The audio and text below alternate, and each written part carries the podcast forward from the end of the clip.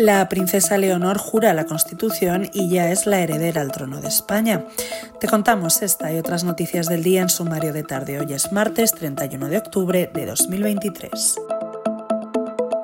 La princesa Leonor ha jurado la Constitución este martes, tal y como estipula la Carta Magna, que debe hacer el heredero del trono al alcanzar la mayoría de edad, como es el caso de la princesa de Asturias, que cumple este 31 de octubre los 18 años. El juramento ha sido recibido por un fuerte aplauso de los asistentes, entre los que estaba el presidente del gobierno en funciones, Pedro Sánchez, y el grueso de sus ministros, con la excepción de las dos de Podemos, Ione Belarra e Irene Montero, y el de Izquierda Unida, Alberto Garzón.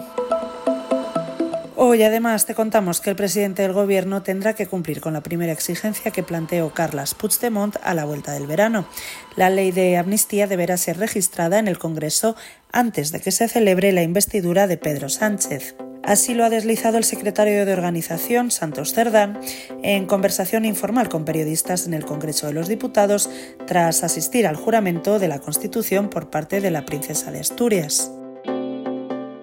En el capítulo económico, el fondo británico Cegona ha adquirido el 100% del negocio de Vodafone en España por 5.000 millones de euros, según han confirmado las dos compañías este martes. La operación se ha cerrado mediante el pago de 4.100 millones de euros más 900 millones de acciones preferentes.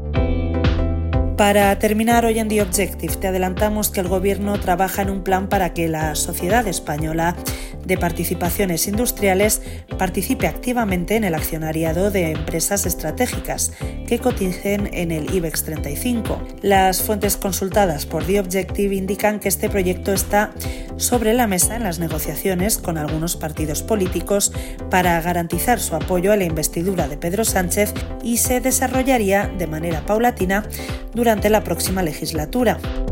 Lo dejamos aquí por hoy. Recuerda que tienes estas y otras muchas noticias siempre en abierto en theobjective.com. Hasta la próxima.